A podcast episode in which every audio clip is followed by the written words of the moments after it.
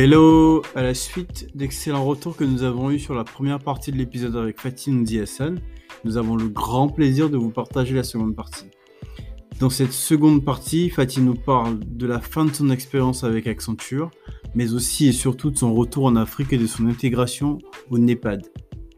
On parle aussi de ses batailles de ses ambitions, des combats qu'elle mène, notamment pour l'égalité et la pleine émancipation des femmes en Afrique. Fatih se définit comme une généraliste, ouverte à la découverte de divers sujets, une vraie férue de lecture, tant des essais, des biographies que des romans graphiques.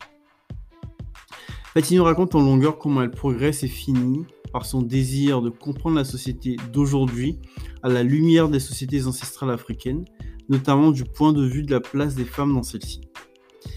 Cet épisode a été bouleversant pour moi, j'ai vécu comme une conversation intime et je mesure la chance que j'ai eue de partager ces deux heures avec Fatih. J'espère que vous ressentirez l'intensité et la bonne humeur qui règne dans cet épisode comme je l'ai vécu. N'oubliez surtout pas de partager cet épisode autour de vous, d'abonner vos frères, vos sœurs, vos amis, parents. Vous changerez peut-être la vie de certains d'entre vous. Je vous remercie pour votre écoute et je vous laisse en compagnie de Fatih DSN. Du coup, euh, après, euh, du coup, après le consulting, euh, tu as eu deux autres expériences en France dans la management de projet, de grands projets, ensuite en finance, je crois, et ensuite tu retournes à Abidjan. Enfin, pas, pas, Abidjan, enfin si, à Abidjan, chez Performance Group. Est-ce que tu veux vite faire revenir sur les expériences françaises et ensuite sur l'expérience, l'expérience bah, du coup ivoirienne? Ton retour en Afrique Oui. Donc, pour moi, quand je suis entrée dans le conseil, je me disais, je reste 5 ans. Euh, et, puis, euh, et puis après, je, m'en vais. Donc, ça, c'était euh, une des conditions pour moi de, pour partir. Et puis, je me disais aussi, si j'ai un enfant, je, vais, je pars immédiatement. Je reviens de congé maternité, je fais quelques mois et je, repars immédiatement. D'accord. ce qui s'est passé, c'est qu'en revenant de, de, congé maternité, j'ai eu une mission qui était euh, très intéressante euh, avec des clients euh, que j'aimais beaucoup, notamment ma cliente. Donc, si elle nous écoute aussi, bonjour Nathalie. Mm. donc, très, très intéressante mission et aussi plutôt compatible avec la vie de parents parce que ma crainte c'était vraiment de retourner sur une mission où euh, je, devrais euh, passer euh, une semaine d'affilée soit à l'étranger soit hors de Paris. Donc là c'était plutôt c'était plutôt gérable donc je suis restée un peu plus longtemps que prévu mais je recevais pas mal je pense comme tout le monde dans le conseil, hein, assez rapidement, on reçoit des appels de chasseurs de tête. Mmh. Euh, j'en ai rencontré euh, quelques-uns et puis il y en a un avec qui ça a très très bien accroché. Et puis un jour, on me propose une, mission euh, encore avec un challenge intéressant dans, une, dans une entité qui était quelque chose que j'avais jamais fait auparavant. Euh, donc voilà, c'est comme ça ma mission euh, chez ce client euh, tirant à sa fin.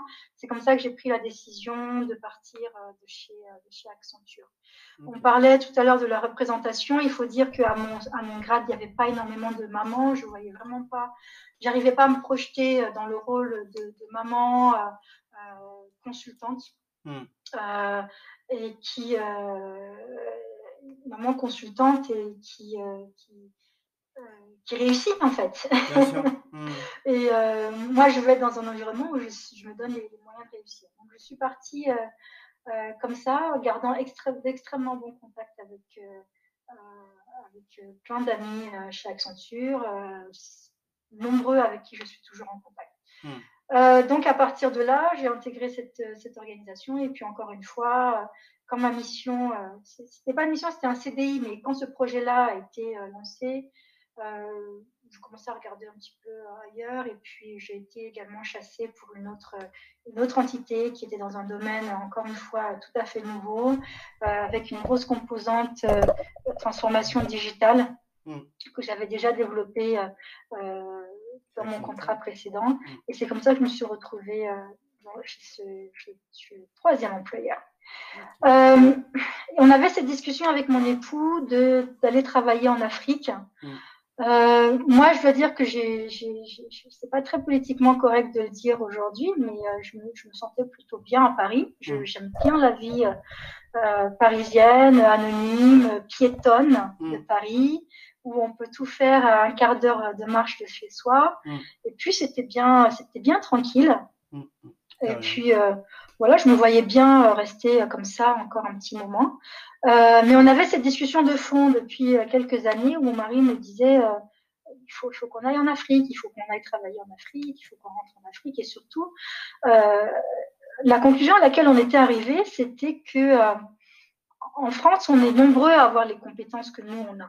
Bien sûr. Mm. ingénieur, école de commerce, voilà, il y a énormément de gens avec lesquels on est en, entre guillemets en compétition sur le marché du travail. Mm ce qu'on fait, en tout cas, la majorité des choses qu'on fait, c'est euh, euh, améliorer l'existant de manière incrémentale à la marge.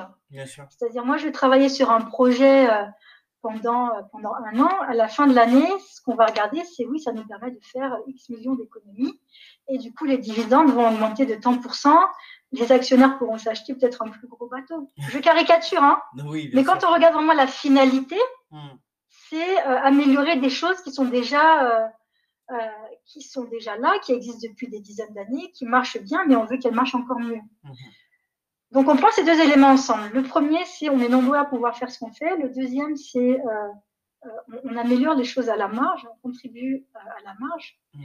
Et quand je discute avec mes amis qui soit sont restés en Afrique après le NCA, l'Abidjan, soit sont retournés en Afrique directement après les écoles de commerce ou quelques années après, euh, ils construisent des choses. Mm. Ils construisent des choses. Euh, on m'avait présenté euh, quelqu'un qui, a créé une banque. il est un peu plus âgé que moi. Il a créé un établissement financier qui aujourd'hui marche très bien. quand je discute avec mes promotionnaires de l'NCA, ils, viennent à la tête de, fonctions dans des, organisations et ils doivent construire la fonction. Et en même temps, il y a cette rareté des, compétences. Et donc, on se dit, bon, qu'est-ce qu'on fait ici? Est-ce que c'est vraiment, euh, euh, c'est vraiment ce qu'on veut pour la suite de notre carrière? Donc, il y avait cette idée qui s'imposait. Mm. il m'a été donné de rencontrer le fondateur de Performance, Victor Ndiaye, euh, avec à l'époque un de ses euh, collaborateurs proches qui s'appelle euh, Alexandre de Carvalho. Je connaissais déjà Performance, il y avait des amis qui étaient passés là-bas, et puis bon, je, lis la presse, hein, donc évidemment, je, sais que ça existe. Et très très bon feeling avec les deux. vraiment, on était, on était vraiment raccord, et ils me disent, écoutez, on voudrait ouvrir le bureau de performance à Abidjan. Euh, et on, voudrait que vous, euh, que vous meniez ce, ce projet. Euh, moi, ce qui m'intéressait, c'était de me, me, positionner sur les missions secteur public parce que je sais que Performance travaille, je savais avant, mais voilà, ils me l'ont confirmé, mmh. Performance travaille avec, avec des États sur des, sur des grands projets de stratégie nationale, que ce soit la formulation ou la mise en œuvre. Mmh. et voilà, je me suis dit, c'est une, une, une bonne passerelle ça va me permettre de mieux comprendre euh, comment fonctionne euh, tout ce système, quels sont les enjeux, euh, acquérir les codes aussi, parce que c'est aussi important, et puis voir ensuite quelles sont les opportunités. Mhm. Voilà. donc j'ai accepté. et, et j'ai entendu parler, après, après, on va dire, six mois, j'ai entendu parler de ce poste qui s'ouvrait au NEPAD, à l'agence du NEPAD. Hmm. Euh, j'en ai parlé un peu autour de moi et on m'a dit, bah, tu coûtes, ça te coûte rien de, postuler, vas-y, postule. Euh, j'en ai parlé à mon mari euh, qui m'a dit, oui, bon, l'Afrique du Sud, pour toi qui hésitais à aller en Afrique. Et là, tout de suite, l'Afrique du Sud, tu as jamais mis les pieds. c'est marrant, mais oui, je te, je te soutiens. C'est vraiment un poste pour toi. Vas-y, et puis on verra bien. Quoi. On avait des questions en suspens qui étaient euh, l'insécurité, parce que c'était vraiment quelque chose qui me qui m'inquiétait. Mhm. Euh, mais bon, au moment où tu postules, tu te dis je vais postuler et puis je verrai après. Il faut savoir qu'on est en fin 2015. Euh, je pense que j'ai envoyé mon dossier, on devait être en septembre ou en octobre. j'ai reçu j'ai reçu la réponse et puis euh, euh, pendant que je préparais les entretiens, il y a eu les attentats du, de novembre 2015. Mm. Euh, donc ça, ça a aussi beaucoup joué dans ma dans, ma décision de finalement quand on m'a proposé le poste de dire bon, on est on est en sécurité finalement nulle part. autant faire ce qui nous plaît, autant poursuivre ses, ses objectifs, ses projets. Et puis, c'est comme ça que j'ai pris euh, ma fille, mon mari nous a accompagnés, qu'on est venu euh, en Afrique du Sud. Voilà. Génial. Et juste pour revenir sur euh, un peu sur avant on va revenir sur le NEPAD un peu, mais avant sur performance. donc tu ouvres le bureau d'Abidjan, il est toujours ouvert ou il est ils l'ont pas maintenu? Alors justement, j'ai pas eu l'occasion de finaliser ce projet. D'accord. Donc euh, voilà, c'est un peu, c'est pas vraiment un regret parce que je pense que c'est un arbitrage que j'ai fait en âme et conscience. Et puis j'en ai aussi parlé à Victor, euh, qui a été un très bon prince là-dessus et qui a, qui a tout à fait compris. Mhm. Euh, pour moi, performance, c'était aussi une occasion de, euh, euh, de servir de, de, tremplin pour avoir le genre de poste que, j'ai occupé chez, au NEPAD. Absolument. Donc c'était vraiment un bon que je faisais. Mm. dans, dans, le parcours que j'avais, euh, euh, dans un des parcours que j'avais imaginé. Mm. Donc euh, ça se comprend tout à fait. Donc je ne sais pas exactement où ils en sont. Ça fait un moment que j'ai pas parlé à Victor, mais D'accord. s'il n'est pas ouvert maintenant, je ne sais pas trop. il va peut-être être en suspens. Oui, bah, en, fait, parce mm. que forcément, hein, quand tu fais du consulting et que tu t'intéresses à l'Afrique, c'est un cabinet qui, je crois que c'est l'un des seuls cabinets africains genre vraiment africain, qui, euh, dans l'Afrique francophone en tout cas, qui marche euh, assez bien. Et euh, voilà, donc c'est un. Je pense que pour beaucoup de gens et pour moi, sur, pour moi en tout cas, c'est un cabinet que je suis, que je regarde. Je ne savais pas qu'il y avait un bureau à Abidjan, mais du coup, ça peut être super intéressant si, finalement ils l'ont ouvert et si des gens sont intéressés. Alors, ce qu'il faut savoir, c'est que ça, n'empêche, ça n'empêche rien en termes de, en termes de périmètre d'activité, hein, parce que moi, étant euh, étant en charge d'ouvrir ce, ce, bureau, euh, euh, j'avais aussi un portefeuille de prospects que je que je rencontrais, sur lesquels on, on discutait de potentielles collaborations. Mmh. j'ai aussi contribué à, à, à une, mission, une mission très importante pour, pour, le cabinet et qui était extrêmement intéressante pour moi parce que ça m'a permis d'avoir un pied dans, euh, on va dire, multilatérale, la manière de discuter de ces, de ces officiels africains. Mhm. Et, et, je pense que c'était vraiment important pour moi de passer par là et euh, de rapidement, euh, encore une fois, m'immerger dans un certain contexte, avoir certains codes. Je pense que ça m'a beaucoup aidé pour mes, pour mes entretiens euh, au Népal. Carrément. Et ouais, du coup, enfin, vous finissez avec le Népal. Enfin, vous êtes au Népal actuellement, d'abord en tant que directrice de cabinet, et ensuite sur des sujets euh, beaucoup plus RH.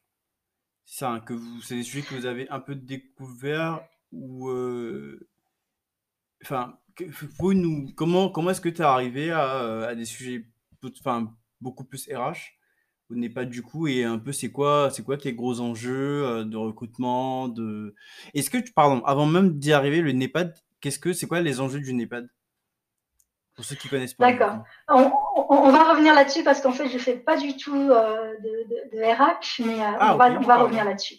Donc, l'Agence de développement de, l'Union africaine, NEPAD, c'est euh, donc une institution qui a été créée par les chefs d'État et de gouvernement de l'Union africaine mhm. pour soutenir les États membres dans la, la, coordination, la mise en œuvre de programmes de développement.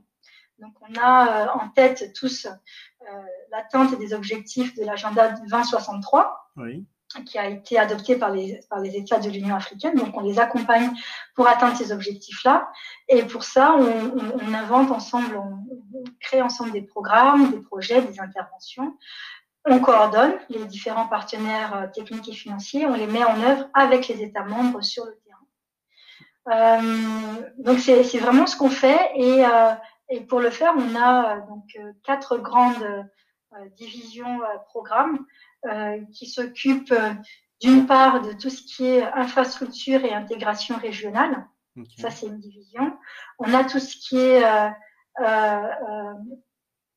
environnement et agriculture et sustainability. comment on dit développement, développement durable. Développement durable, pardon. Mmh, J'ai tenu presque une heure sans parler anglais. Hein, oui, contrairement à ma, journées. Ça, fait 4 ans que je suis immergée dans l'anglais, donc voilà, je mérite quand même. Carrément. Euh, voilà, donc euh, développement durable, agriculture, euh, gestion des terres. Hmm. Ça, c'est une deuxième division. Ensuite, on a industrialisation. et la quatrième division, c'est développement du capital humain et développement des institutions. D'accord. Donc, dans cette division que je, que je supervise pour l'instant, hmm. dans cette division, on a tout ce qui est développement des compétences et euh, protection, création de l'emploi. Donc ça, c'est une unité, un programme. On a euh, un programme autour de la santé. Donc aujourd'hui, c'est un de nos programmes les plus, euh, les plus sollicités avec la crise du Covid-19. on a un programme nutrition. qui est aussi beaucoup appelé à contribution parce que la crise sanitaire a engendré une crise économique qui elle-même a des répercussions sur les questions de nutrition. Mhm on a une, unité genre et une unité éducation. Donc on a euh, des équipes qui travaillent sur différents projets et qui sont tous, euh, qui sont toutes euh, chapeautées par une, responsable d'unité, responsable de programme. Voilà. Ok, d'accord, pardon. Bon, Human Capital, je m'étais totalement fourvoyé. Je... je pensais que c'était. Non, mais il n'y a pas de problème. On est toujours dans la, on est toujours dans la gestion de programme. On est hmm. toujours dans, euh, la, question de euh, euh, j'ai des équipes qui sont des experts dans leur domaine, ou en tout cas à qui il est demandé de développer une connaissance à la fois technique et aussi politique, contextuelle des projets très très fines. moi, comment je peux au mieux les accompagner pour faire leur boulot? D'accord. Voilà. Très bien. Et, et du coup, le NEPAD, tu le rejoins, euh, c'est que c'est un sur-dossier. Est-ce que du coup, c'est c'est un statut de fonctionnaire international C'est euh, comment on rejoint comment le NEPAD Alors, on rejoint le NEPAD en se connectant sur le site www.nepad.org et en cliquant sur euh, l'onglet Travailler avec nous. D'accord. Et en consultant les offres d'emploi. À partir de là, c'est c'est des dossiers qu'on envoie, euh, CV, lettre de motivation, référence. Euh, selon, euh, selon la seniorité, on vous demande aussi de, de produire ce qu'on appelle en anglais, je ne connais pas le nom en français, donc mm, vision statement.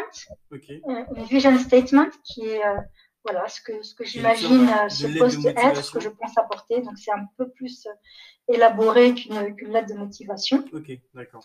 Et puis sur cette base-là, on, croise les doigts parce qu'on est en compétition avec. Euh, euh, sur les cas que j'ai vus, en tout cas là où j'étais du côté euh, recruteur, on est, on est en compétition avec 400, 500 personnes. Ah oui.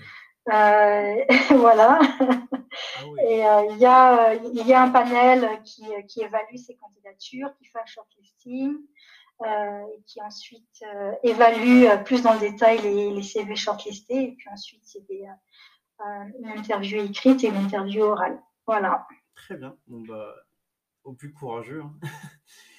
Euh, est-ce que du coup, on va partir là maintenant sur des questions qui, enfin, que je, dis des personnes un peu personnelles, mais des questions pardon un peu personnelles, mais qui n'en sont pas vraiment. Est-ce que euh, tu as des mentors, Fatih, toi perso, est-ce que toi-même tu mentors des, des plus jeunes euh...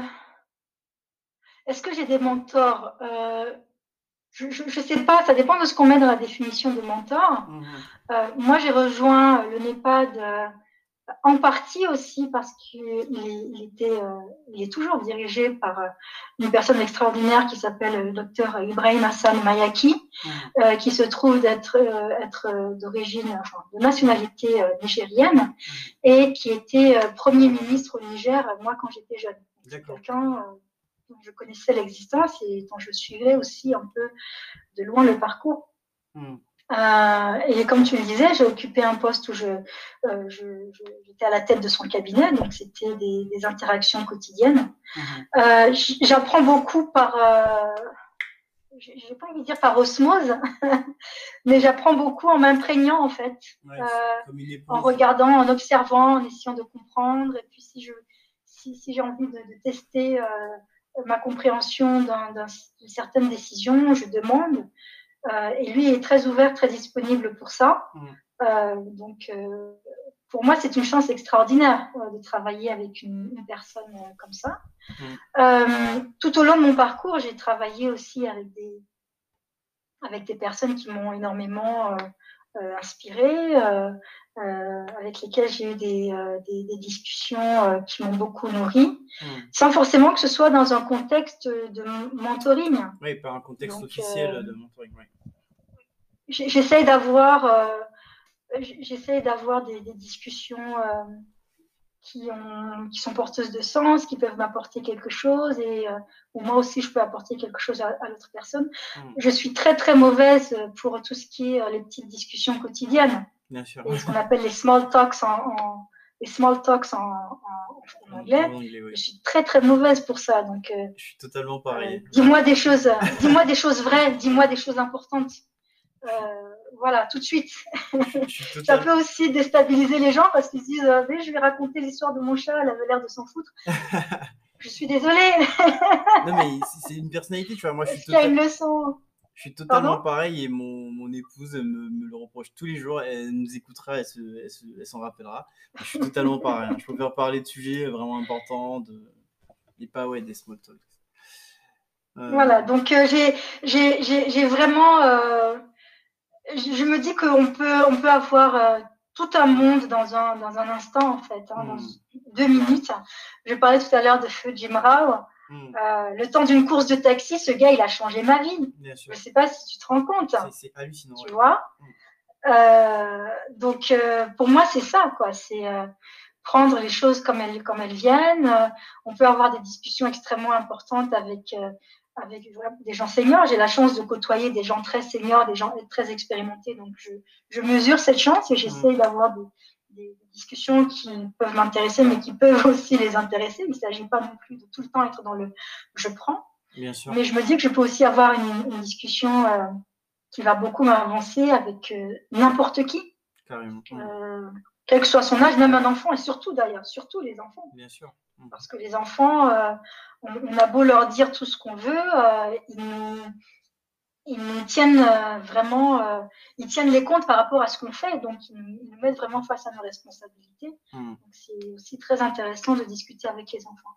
Donc, j'ai eu des gens qui ont joué le rôle de mentor. Mm-hmm. j'ai eu des gens qui jouent encore le rôle de mentor, peut-être qu'ils le savent, peut-être qu'ils ne le savent pas.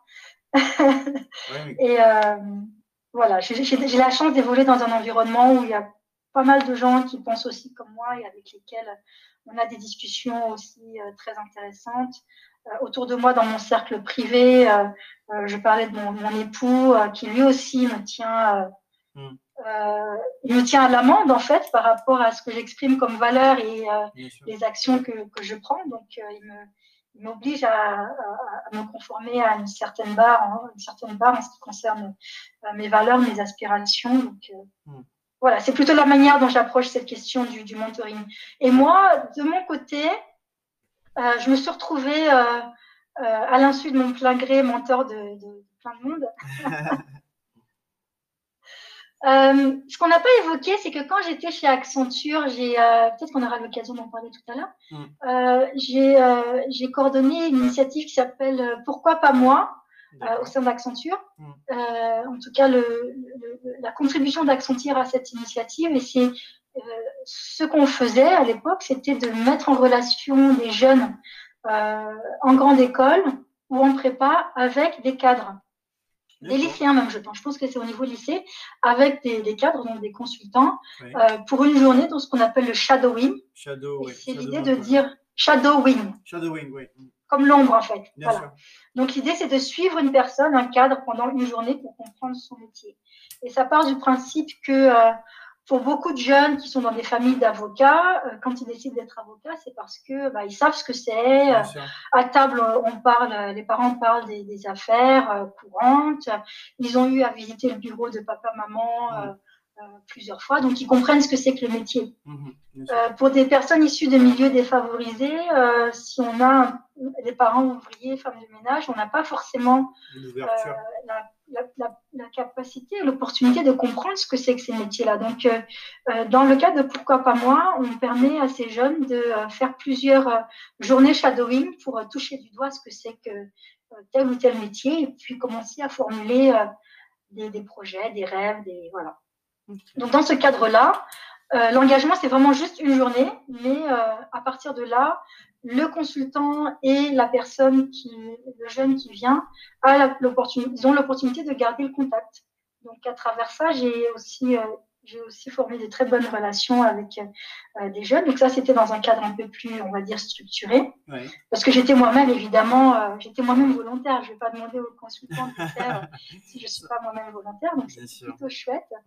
et puis, sinon, bah, je, je mentore euh, je suis très disponible pour les, pour les personnes de ma famille. Mhm. Euh, il faut savoir que dans ma famille, euh, on n'a pas la tradition des études. Hein. Surtout du côté de ma mère, on n'est mhm. pas vraiment dans la tradition des, études. Donc, je fais partie pratiquement de la, première génération à avoir fait des études supérieures. Mhm. en ligne directe, je suis la première du côté de mon père et de ma mère à avoir fait des études supérieures. Donc déjà, je pense que de manière un peu organique, je suis, euh, euh, je suis vue comme étant un, modèle, même, si je déteste la notion de modèle. Mais euh, j'aide surtout les, jeunes filles de, ma famille, je suis toujours disponible. je suis contactée aussi sur les réseaux sociaux pour des sujets particuliers, revoir des CV, donner des conseils. Et, et, pour ça, justement, je commence à voir que ça prend beaucoup de temps et, et que euh, c'est pas super efficace. Hmm. Euh, c'est-à-dire que euh, de passer une deux heures avec une personne pour lui donner des, conseils vraiment personnalisés, c'est bien. mais je suis plus à la recherche de d'approches qui permettent de toucher un plus grand nombre en fait. C'est aussi la démarche qui est derrière le fait pour moi de faire des fils Twitter. Hmm. Euh, j'ai un album sur Facebook qui est ouvert parce que j'ai très peu d'amis. J'accepte très peu d'amis sur Facebook, mais j'ai du contenu qui est en accès euh, ouvert, public. Et j'essaie de mettre un maximum, de concevoir du contenu et de mettre au maximum sur ces réseaux-là pour toucher euh, le plus grand nombre de personnes. Parce que sinon, je ne pourrais pas vraiment aider autant de personnes que je, que je vous le souhaitiez, oui. Voilà. Hmm. Ça peut passer par un podcast aussi. Exactement, pourquoi pas? Pourquoi pas, oui. C'est une idée. Euh, du enfin, ouais, génial, génial. Et est-ce que enfin, est-ce que tu as un combat, une, quelque chose que tu portes euh, très fortement, que tu as, enfin, que as envie de changer dans le monde pour le rendre un peu meilleur? Euh, Pour moi, je ne sais pas si c'est un combat, mais c'est une préoccupation. Hmm. Euh, c'est vraiment celle de toutes les inégalités, en fait. Hmm. Toutes les inégalités, pour moi, ce sont des choses qui me prennent au trip, qui me révoltent. Hmm. Euh, quand j'étais adolescente, euh, j'avais vraiment un esprit révolutionnaire, un peu même, on va dire, radical.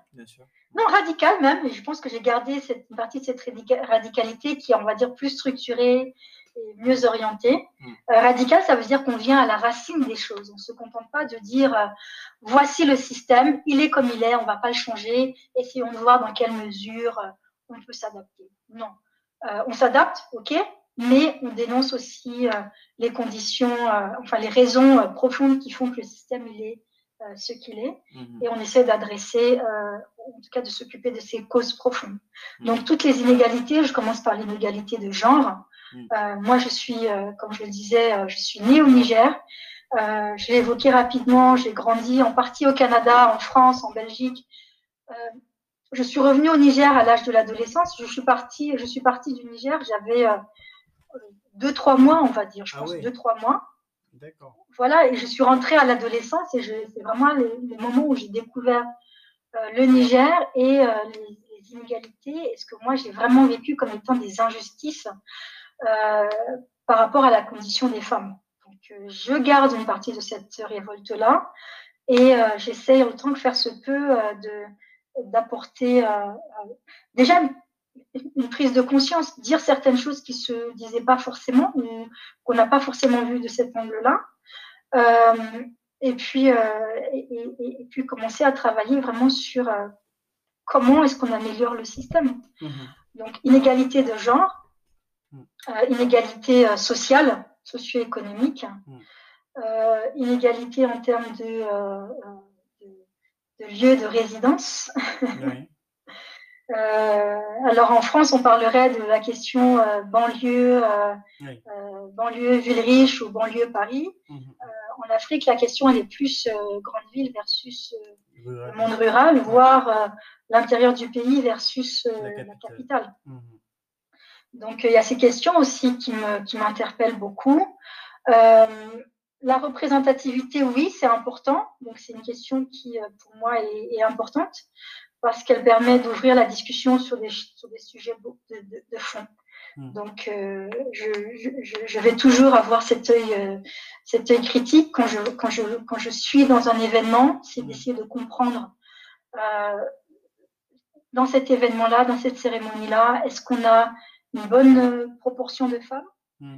euh, Si on a des femmes dans la salle, déjà, où est-ce qu'elles sont assises? Moi, j'ai la chance, dans le cadre de mes fonctions actuelles, euh, d'être plutôt. On peut faire des équipes mixtes. Hmm. Donc, euh, filles et garçons. Donc, si je, si je contribue en tout cas à l'organisation ou si je vois au chapitre euh, dans l'organisation, on fait des équipes, des équipes mixtes. Et en général, ça passe très bien parce que les gens ne le font pas par malice. Ils ne le font pas forcément pour se dire on va avoir des petites hôtesses comme ça, on pourra. ça va faire joli. et puis, malheureusement, c'est aussi. moi, je dis malheureusement, mais je pense que les personnes qui pensent comme ça euh, se disent euh, bah, ça, je pourrais lui donner ma carte de visite et puis ça faire des petits contacts avec des petites filles euh, mm. de 22-23 ans. Mm. Je pense pas que tout le monde réfléchit comme ça, même s'il y en a qui réfléchissent comme ça. Donc quand on dit, quand on ouvre le sujet et qu'on dit ah vous n'avez que des hôtesses, on peut pas aussi avoir des stewards. Mm. Il y a de la bonne volonté et les gens prennent conscience du fait que ben oui pourquoi on a toujours eu que des hôtesses? C'est ça en fait, c'est que c'est un modèle mental qui est resté et les gens ils font que le répliquer sans se poser de questions à un moment donné. Quoi.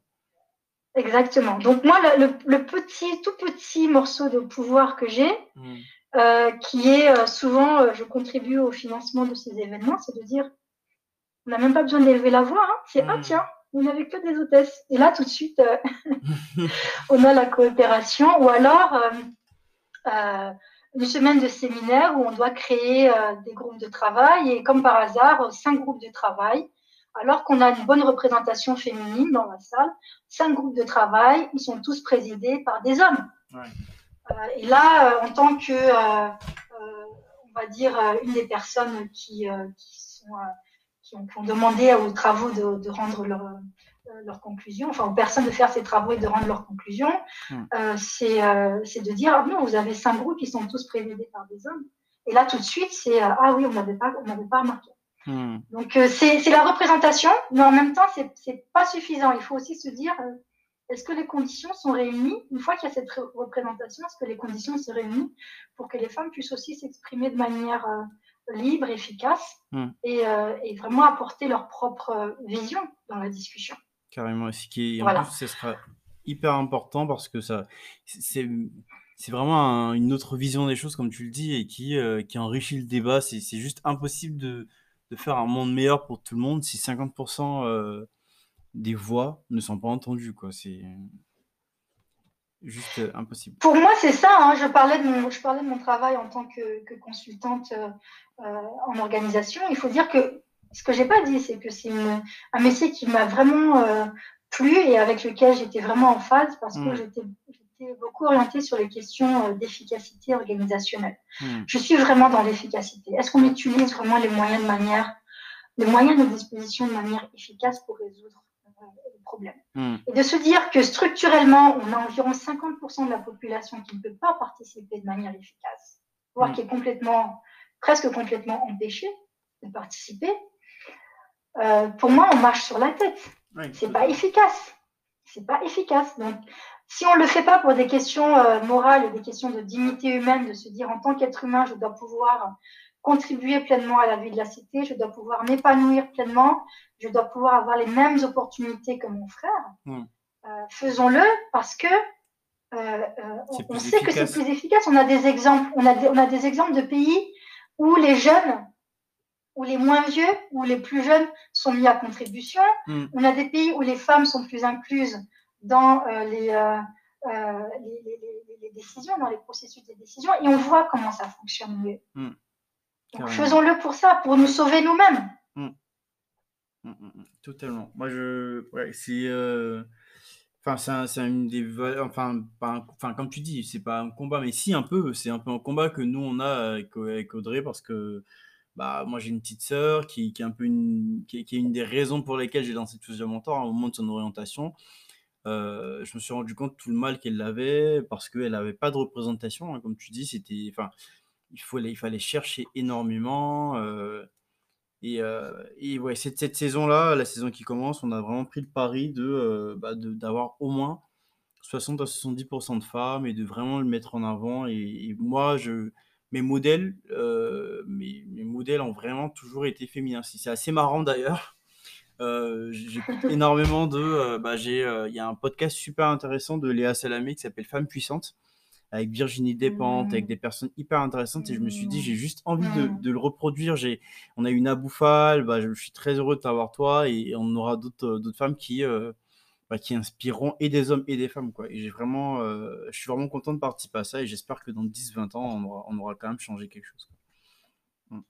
Est-ce qu'on peut parler de la notion de modèle? Parce que ça fait, euh, je pense, ah, au moins deux fois que tu parles de modèle. Totalement, oui. En fait, enfin, quand, quand, je dis modèle, c'est un peu, euh, c'est comme tu disais tout à l'heure des mentors, mais avec lesquels j'ai pas une relation de mentoring suivie. C'est-à-dire que c'est des personnes que moi, ah. je suis beaucoup une éponge. Euh, je vais prendre ce qui m'intéresse chez certaines personnes que je vais que je vais plus ou moins voir comme modèle. Après, je sais que beaucoup de gens prennent des modèles et, euh, et calquent un peu ce qu'ils ont envie de voir sur eux. Moi, je c'est pas vraiment ma vision des choses. Ces personnes-là sont, enfin voilà, sur un sur un environnement de travail ou de vie personnelle ou de chez ou autrement, j'ai j'ai une admiration pour ces personnes-là. Je, je suis une éponge. Après, euh, sans, sans, que cette personne-là soit obligée d'être parfaite ou. Euh, ou euh, voilà. Je, sais pas, c'est quoi ta vision, toi, dessus? Oui, alors, il y a, y a, cette, ce, cette réserve que j'apporterais qui hmm. est quand on a un modèle, on a tendance à, à lui donner toutes les, tous les attributs positifs. Donc, on peut être très facilement déçu. Hmm. personne n'est parfait. donc, ça, c'est la, la, première des choses. Et, la deuxième chose, c'est, euh, je pense qu'on peut aussi se limiter en ayant des modèles. Moi, quand j'étais euh, jeune, j'avais euh, j'avais des, objectifs dans la tête, j'avais une vision que, que, que, je suis, poursuivais pour ma propre vie, mhm. mais qui a vraiment été formulée en dehors de toute considération de la vie réelle, en fait. Mhm. En fait, quand je parle de considération, c'est-à-dire, c'est pas forcément quelque chose que j'ai vu chez quelqu'un, une personne physique, pour me mmh. dire, euh, je, voudrais une vie qui ressemble à ça, ou je voudrais un, parcours qui ressemble à ça, parce qu'autour de moi, il y avait personne, en fait. Mmh. Moi, j'ai grandi dans un monde où il y avait Amina Mohamed n'existait pas, par exemple. Aujourd'hui, euh, secrétaire générale adjointe de l'ONU, qui est une femme euh, Hausa, en tout cas du, nord du Nigeria, qui s'habille comme les tantes, mmh. qui est aujourd'hui numéro 2 de l'ONU. Euh, à mon époque, c'était pas ça. À mon époque, je disais, je voudrais travailler dans le privé, je voudrais. Mais pour moi, ces gens-là, c'était des gens qui ne me ressemblaient pas. Donc, ils n'auraient pas pu être mon modèle, mes modèles. Hmm. Mais j'avais des principes par rapport à ce que je voulais sur, euh, par rapport à ma vie. Je sais que je voulais être. Euh, j'ai élaboré autour, mais la, notion fondamentale, c'était une certaine forme de liberté. En tout cas, d'être dans une position qui me permette d'avoir toujours des options, d'avoir toujours le choix. Donc, le fait de faire des études supérieures, d'avoir des diplômes qui soient reconnus partout, c'est aussi, ça poursuit cette idée-là. Carrément. Mmh. Donc pour moi, de me dire avoir un modèle, c'est ça limite parce que ça, ça, enferme dans la case de choses qui existent déjà. Mmh, mmh, Alors que si on prend le temps de l'introspection et de se dire qu'est-ce que je veux pour ma vie? Qu'est-ce que je veux pour ma vie? Il y a des gens qui vont te dire mais je veux être riche. je veux gagner le maximum d'argent. Mm, mm. Et donc, c'est à partir de là que je veux former, je veux formuler mon, parcours euh, idéal. Mm. Ok, si je veux être riche, on me dit tout de suite, si on veut être riche, il ne faut pas, travailler pour qui que ce soit, même pas pour une organisation internationale. Il faut monter un business. Et à partir de là, on va commencer à voir les opportunités. Alors que si on a un modèle, c'est je dire, ah, je peux atteindre ça, alors que je peux le dépasser. carrément, ouais. Non, mais je suis, je pense qu'on a, enfin, euh, je suis en phase, hein. je suis totalement en phase. Après, euh, je sais, ouais, c'est, c'est le vocabulaire. C'est, euh, faut le trouver, faut trouver un vocabulaire euh, commun pour ça. Je suis, je suis totalement en phase et en effet, je, enfin, quand je parle de modèle, c'est vraiment en termes d'inspiration. C'est que c'est, c'est certainement souvent des personnes qui, qui vont dégager quelque chose, qui vont avoir une valeur, qui vont avoir une éthique de travail, qui vont avoir un, euh, une concentration sur, euh, sur ce qu'elles font, ou même euh, une méthodologie, comme tu, enfin, il y a une prochaine question que je vais te poser tout à l'heure, c'est comment tu t'organises pour progresser. Tu vois, et moi, c'est une hyper chance. Là, aujourd'hui, j'ai la chance, j'ai interviewé plus de 20 personnes aujourd'hui.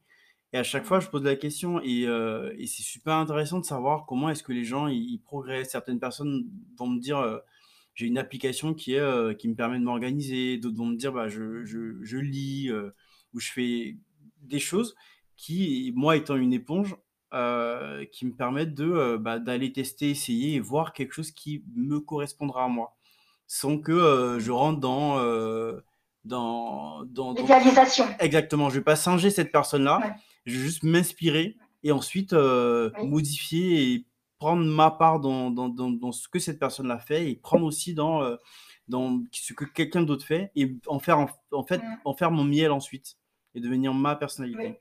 Hmm. J'aime beaucoup l'image. Hmm. Hmm. Euh, bah, du coup, ouais, c'est comment tu progresses, Facile Moi, j'ai la chance d'être. Euh, je, l'ai accepté aujourd'hui. Je suis une généraliste. Donc, euh, c'est, ça va être ma vie, je pense. Hein. j'ai, je, je, dois connaître un peu de choses sur beaucoup de sujets. C'est comme ça si je ne me suis pas spécialisée après 15 ans, euh, ça veut dire que euh, ça a assez peu de chances pour que ça arrive. Et c'est euh, quelque chose qui me correspond aussi parce que j'aime apprendre de nouvelles choses. Hmm. j'ai ce côté vraiment rat de bibliothèque. j'ai toujours aimé beaucoup, beaucoup lire. Hmm. Et pas forcément lire pour, pour que ce soit utile, mais vraiment pour, pour moi-même, pour me détendre, pour avoir accès à d'autres modes de pensée. Euh, donc la lecture pour moi c'est extrêmement important, c'est quotidien. Hmm. Euh, je lis en général, euh, je lis en général deux trois livres en même temps, hmm. soit un roman. À, Paris, je lisais pas mal de romans graphiques, bandes dessinées adultes. Je, dis adultes, mais je veux juste dire pas pour les enfants. Hein. Oui, oui, d'accord. Donc, euh, je, lisais, euh, je lisais pas mal de BD, mais euh, ici en Afrique du Sud, c'est plus compliqué d'en avoir. Mm. Et, et, du coup, ça coûte cher et c'est voilà, un, mm. un, retour sur investissement qui est pas très intéressant, alors que avec avec les bibliothèques, le système de bibliothèques que je chéris de tout mon, de tout mon cœur, c'était beaucoup plus facile de découvrir de nouveaux auteurs. Donc, roman ou BD, et puis à côté, je vais avoir soit un livre d'histoire, puis un un essai comme ça euh, euh, qui est hmm. un peu lié au boulot, mais pas toujours en fait. Voilà. Donc j'ai, euh, selon mon humeur, si je suis très fatiguée, je veux partir le soir sur sur le roman directement, lire quelques pages et dormir. Et puis sinon, je veux d'abord lire un de ces ouvrages un peu plus sérieux avant de, me, coucher. Donc ça, c'est quelque chose qui m'a toujours accompagnée. la deuxième chose, c'est, comme on le disait tout à l'heure, les podcasts. J'écoute beaucoup de podcasts. Hmm. Euh, je suis arrivée euh, au podcast à travers euh, les émissions de radio qui étaient enregistrées sous forme de podcast. Mmh. Maintenant, il y a des podcasts natifs, mais à l'époque, c'était Radio France qui faisait beaucoup de ces, ces programmes, qui les mettait à, disposition sous format podcast. Mmh, Donc, j'écoute vraiment beaucoup, beaucoup, beaucoup de choses différentes. Mmh. récemment, j'ai appris que la société, je pense, une société, oui, qui avait fait un podcast très intéressant aux États-Unis qui s'appelait Serial, hmm. sur le cas d'un jeune homme accusé à tort de, de meurtre. Donc cette société a été rachetée par le New York Times et j'ai découvert leur dernière série qui s'appelle Nice White Parents. D'accord. Il n'y a pas forcément des, applications dans notre vie, euh, dans notre vie de tous les jours, mais ça permet de comprendre un peu euh, euh, les discussions qui peuvent avoir lieu dans un pays où, par exemple, il y a des statistiques ethniques et on suit les statistiques ethniques et on est capable de comprendre dans quelle mesure le système des écoles publiques sert ou dessert une certaine partie de la population selon leur origine ethnique et aussi ce qui peut être mis en place pour corriger ces, euh, manquements. Donc, euh, c'est intéressant de voir ça aujourd'hui et de faire un peu le parallèle avec ce qui se passe euh, en France, par exemple, où il est hors de question de, parler de, statistiques ethniques. Et, et, après, quand on réfléchit à ce qui se passe en Afrique, où on est vraiment très, très, très loin d'avoir des, des, statistiques et de comprendre euh, exactement comment les différentes populations euh, sont, servies euh, mm. en fonction de tel ou tel aspect démographique. Donc, je suis très, très podcast. Il y a toute une série aussi de podcasts féminins, féministes en France aujourd'hui que j'écoute aussi. La poudre. Pardon? La poudre. La poudre. J'écoute la poudre. Euh, j'écoute, euh, j'écoute ce podcast de, Léa Salamé, Les femmes puissantes. Ah, il, y a un bon podcast de, Slate qui s'appelle Transfert que je ne loupe pas. Euh, j'aime les histoires, j'aime les histoires qui sont bien racontées. En plus, quand on vous dit c'est des histoires vraies, parfois c'est C'est vrai. Mm. Transfert, c'est génial. Des choses assez sympas. Mm. Voilà. j'ai découvert récemment pas mal de contenu intéressant sur YouTube. Euh, ça me permet de garder aussi euh, euh, avec des, vraies personnes qui proposent du contenu sans que ce soit professionnalisé. donc, je trouve ça divertissant. Ça a vraiment pas mal remplacé un usage de, la télévision en, grande partie. Hmm. après, pour progresser, je suis aussi plutôt fan du principe des, de la formation en ligne. Donc, c'est Massive Online Open Courses. Euh, j'aime beaucoup parce que ça permet de, de, continuer à apprendre à son rythme. Euh, moi, je suis maman de, de, deux filles. Euh, j'ai un boulot qui est assez prenant. Donc, de savoir que j'ai la possibilité de, de, suivre une formation, d'avoir un certificat, tout en organisant mon temps, donc en suivant mes cours quand je le décide, hum. pour moi, c'est extrêmement, extrêmement appréciable. Euh, donc voilà, j'essaie de prendre la connaissance partout où elle est. Hein. Absolument. Et c'est quoi le, livre que tu conseilles le plus ou euh, que tu offres le plus? Enfin, le ou les. Hein. Euh, j'ai beaucoup offert Outliner de Malcolm Gladwell. Ah oui. Hmm. Est-ce que tu, connais aussi son, celui qu'il avait écrit juste avant Tipping Point? Tu, tu connais Tipping Point? Ah oui, j'ai lu, je suis devenue euh, euh, fanat de Michael Gladwell, donc j'ai vu aussi euh, Tipping Point. J'ai lu aussi Tipping Point. Excellent. j'ai lu son dernier. Mon, époux m'a offert le dernier, là, en revenant des États-Unis tout juste quand, quand l'ouvrage est sorti. Donc, je suis grande, grande fan de, Malcolm Gladwell, de la manière dont il, dont il réfléchit. Je sais que dans le milieu universitaire, il ne fait pas tout à fait l'unanimité parce que voilà, il, euh, il utilise euh, euh, les résultats de recherche d'autres personnes pour les, vulgariser. Je ne trouve pas d'autres mots, mais c'est vraiment ça. Faire un, compte rendu narré, mis en forme, intéressant en tout cas, parce que moi, je ne vais pas forcément sur n'importe quel sujet aller rechercher des, ouvrages académiques. J'aime beaucoup la manière dont il approche les choses de manière systémique. Euh, je pense que c'est extrêmement important de voir au-delà de nos propres expériences, au-delà de l'anecdotique, au-delà de ce qu'on peut constater à l'œil nu, c'est important de s'intéresser euh, au système, à la manière dont les choses fonctionnent, dont elles s'imbriquent. Donc, j'aime beaucoup Malcolm Gladwell. Mmh, voilà. Euh, du coup, c'est l'ouvrage que j'ai le plus, c'est l'ouvrage que j'ai le plus offert. Hein, D'accord. on arrive bientôt à la fin. On a, je pense que on a, on a explosé mon record là, mais c'est génial parce que j'ai appris énormément de choses. Je suis sûr que les gens qui vont l'écouter vont, vont, aussi, vont aussi adorer.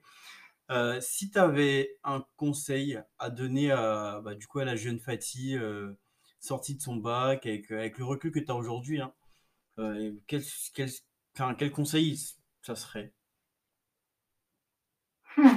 Hmm, hmm. question.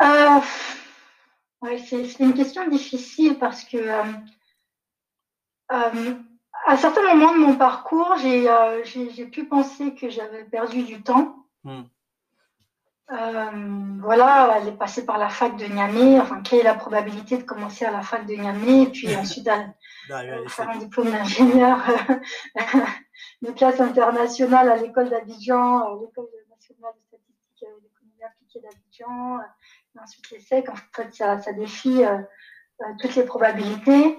Mm. J'ai eu l'impression d'avoir perdu du temps.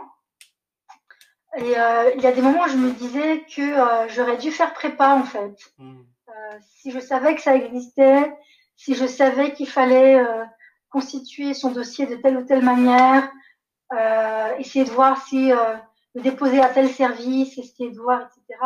Si je pouvais prétendre à telle ou telle prépa dans tel ou tel pays, hmm. ça m'aurait ça m'aurait permis de gagner deux, deux, trois ans sur mon parcours. Hmm. Euh, parce que j'étais dans un environnement où j'étais parmi les, plus âgés. Quand je suis entrée chez Accenture, j'étais parmi les plus âgés. Euh, maintenant, je suis dans un environnement où, euh, malgré mon âge avancé, que j'ai évoqué à de plusieurs reprises, je suis parmi les plus jeunes et je suis vue comme vraiment étant, étant très jeune par rapport au poste que j'occupe. Alors que bon, c'est j'ai tout à fait le nombre d'années d'expérience requis, mm. requise, requis donc, je sais pas, j'ai aussi eu besoin de passer par la fac et ensuite passer par l'UNICEF pour arriver à, à l'ESSEC et pour avoir toutes les expériences que j'ai décrites. Donc, chaque étape a été importante pour m'emmener aujourd'hui là où je suis. Hmm. Et l'expérience que j'ai aujourd'hui, elle est aussi importante pour ma prochaine, euh, euh, ma prochaine opportunité, ma prochaine aventure. Et je, je, je, sais pas, je suis très très bien en EHPAD. Hein. Je ne hmm. dis pas que je vais quitter le demain, mais voilà, donc euh, je ne sais pas si j'aurais fait quelque chose autrement en fait. D'accord. Euh, je aurais juste peut-être dit euh, on, se moque gentiment de toi. et, on a raison parce que statistiquement on a raison. Oui, bien sûr. parce qu'autour de toi, il n'y a pas de, il a pas d'exemple en fait de personnes qui ont réussi à faire ce que toi tu imagines. Mais tiens le coup, tiens le coup, ça, ça, ça peut arriver. Mm. Et euh, garde cette vision-là. Si tu gardes cette vision-là, eh bien, euh, quand les opportunités vont arriver, tu vas pouvoir les matcher avec ta vision et tu vas pouvoir les saisir. Et en, fait, je pense que c'est à peu près ce que j'ai fait au cours, euh, au cours de mon parcours un peu, un peu alambiqué. Mm. Donc, je pense que le plus important, c'est vraiment de se poser tout seul, toute seule, dans une pièce et de dire, moi, qu'est-ce que je veux? Comment je vois mon futur? Mm. Euh, je ne veux pas forcément être, euh, euh, être communicante parce que Nabou est une super communicante et je l'adore et j'aimerais être comme elle. oui, Nabou. c'est pas ça que je veux. Qu'est-ce que je veux moi? Comment je vois mon avenir? Mm. Et quels sont, à partir du moment, à partir de l'endroit où je suis aujourd'hui, quels sont les scénarios plausibles qui vont me permettre d'arriver là-bas? Mm. Et, voilà, je pense que c'est ce que je conseillerais à, à, n'importe qui et c'est le conseil que je me donne à moi-même hein, parce que mm. je, je, continue d'espérer euh, d'autres choses, d'autres belles choses. Je pense que j'ai plus de choses euh, qui viennent euh, dans l'avenir que de choses que j'ai pu faire dans le passé. Mm. Donc voilà. Génial. Du coup, Fatih, on a, j'ai une question que j'aime bien poser à mes invités, c'est, c'est de savoir si tu avais une heure, le temps d'un dîner, un déjeuner, euh, le temps de passer voilà, du temps avec quelqu'un que, enfin, qui représente quelque chose pour toi, euh, qui est-ce que ce serait? Est-ce que tu as une personne en tête euh, avec qui tu aimerais passer du temps, discuter un peu, découvrir? Je pense que cette question rejoint un peu celle du, du la question du, du, mentor, du modèle. Mmh. on en a déjà parlé et j'ai toujours cette idée qu'on peut, on peut toujours apprendre de qui que ce soit. Ça dépend vraiment de, du niveau auquel on, place la, conversation. Mm. Euh, là, on a déjà passé deux heures ensemble, qui ont, qui ont passé comme mm. une demi-heure. Euh, je pense que euh, il y a une autre partie de la discussion qu'on n'a pas eue, parce que là, c'était centré sur moi, comme le veut le format. je pense que la charge de revanche pour une autre conversation, déjà avec l'équipe d'élection de Mantle, pour que j'en apprenne un peu plus sur toi et sur sur le reste de l'équipe. Euh, et puis voilà, il y, a des, il y, a des opportunités partout. Euh, ça dépend vraiment de la qualité euh, de, de, la conversation. Donc en général, j'ai pas trop une idée précise d'une personne qui me donnerait toutes les réponses ou qui me ferait une révélation qui changerait ma vie. Je sais plus de me dire qu'il y a des petits bouts de réponses un peu partout.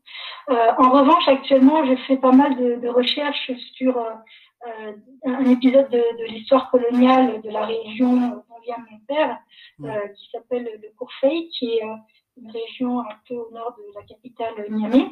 Mm. Et dans les années, on va dire, 1920-1930, entre 1900, 1920 1930, c'était une époque qui était extrêmement agitée dans le, dans le Courfey. Mm. Et notamment, il y avait une, une, femme euh, qui était à la tête d'un groupe de, de résistants euh, et qui, euh, selon les, écrits, alors je parlais un peu d'histoire tout à l'heure, c'est des ouvrages que fait de rechercher, même si on n'a pas beaucoup. C'était une femme qui posait une, une, une, une, menace politique majeure pour l'administration coloniale parce qu'elle était à, la tête d'un groupe de personnes. Donc c'était euh, un peu de la guérilla, un peu euh, des, des attaques mystiques. Mm. Euh, ils sont même à la tête de ce groupe, elle est même partie s'installer dans, dans, la brousse et recréer une sorte de, de communauté. Euh, c'est des sujets dont on parle pas forcément beaucoup euh, dans la tradition orale. Mm. Euh, moi, je sais que c'est l'époque à laquelle mon arrière-grand-père, donc il était aussi de cette région, a été assigné à résidence à Niamey, qui est aujourd'hui la capitale. Hmm. Donc c'est pour ça qu'on est installé à Niamey depuis toutes ces générations.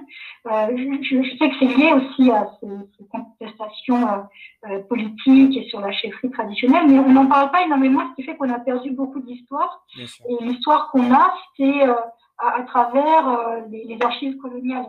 Hmm. donc moi, je suis curieuse de savoir euh, bon, évidemment, mon grand-père, ce qu'il faisait à Niamey, comme je sais que les, les colons lui ont donné euh, des, des, terrains pour s'installer avec sa, sa, sa, famille, etc. Euh, je ne sais pas trop de quoi il vivait, et quand je pose la question, il me dit mais euh, voilà, qu'est-ce que tu veux? C'était un notable, voilà, il avait, voilà. Donc je, je comprends pas très bien quel était leur style de vie, mais surtout cette dame qui s'appelait Chibo, mm. euh, elle, elle, me fascine. J'aimerais bien comprendre euh, comment c'était perçu, euh, ce qu'elle faisait, ce qu'elle avait en tête, quelles étaient ses motivations. Et surtout, ce qui m'intéresse, c'est de voir euh, que l'histoire se, se, répète.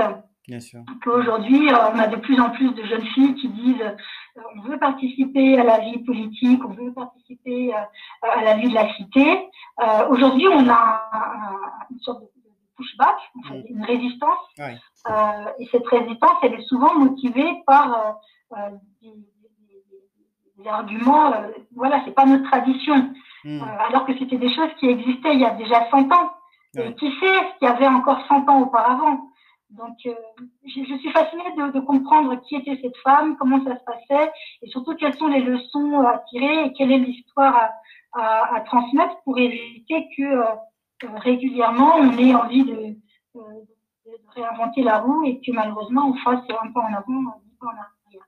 Donc, euh, ouais, je passerais bien une heure avec, euh, euh avec cette dame-là. prêtresse, de, de, la région du, du Courfey, qui a été finalement, euh, elle aussi, exilée loin, loin, loin de sa région natale avec, avec tout le reste de son groupe. Voilà. Excellent. Bah, tu as totalement raison. En effet, on, on renvoie, nous, euh, on, on, renvoie enfin, beaucoup d'arguments des, des, gens qui sont euh, contre le fait que les femmes prennent, prennent un peu le lead. C'est de dire euh, nos mères, elles, ont toujours, elles sont toujours restées à la maison et tout. Mais non, on retrouve énormément d'exemples euh, de femmes leaders dans, dans l'Afrique et mmh. à travers le monde. Je pense que si on avait une heure avec toi, ton épouse, le mien, mon époux, je pense qu'on aurait ça. On dépasse déjà le quota, mais bon, comme c'est mon époux, on va c'est oui, mais oui, ce serait génial. je suis sûr qu'on. Je pense qu'on aurait, on aurait une très très bonne discussion. J'espère qu'on pourra l'avoir. Hmm. Voilà. Carrément, avec grand plaisir et j'espère qu'on pourra l'avoir. Si vous êtes de passage à Paris, n'hésitez pas. Et sinon, on passe en Afrique du Sud, on vous dira avec plaisir. Vous êtes les bienvenus à tout moment. Merci beaucoup, Féti. Bah, du coup, on arrive à, la fin. Moi, j'ai passé. Euh, on était parti pour une heure. Ça, on, a, on, a, fait deux.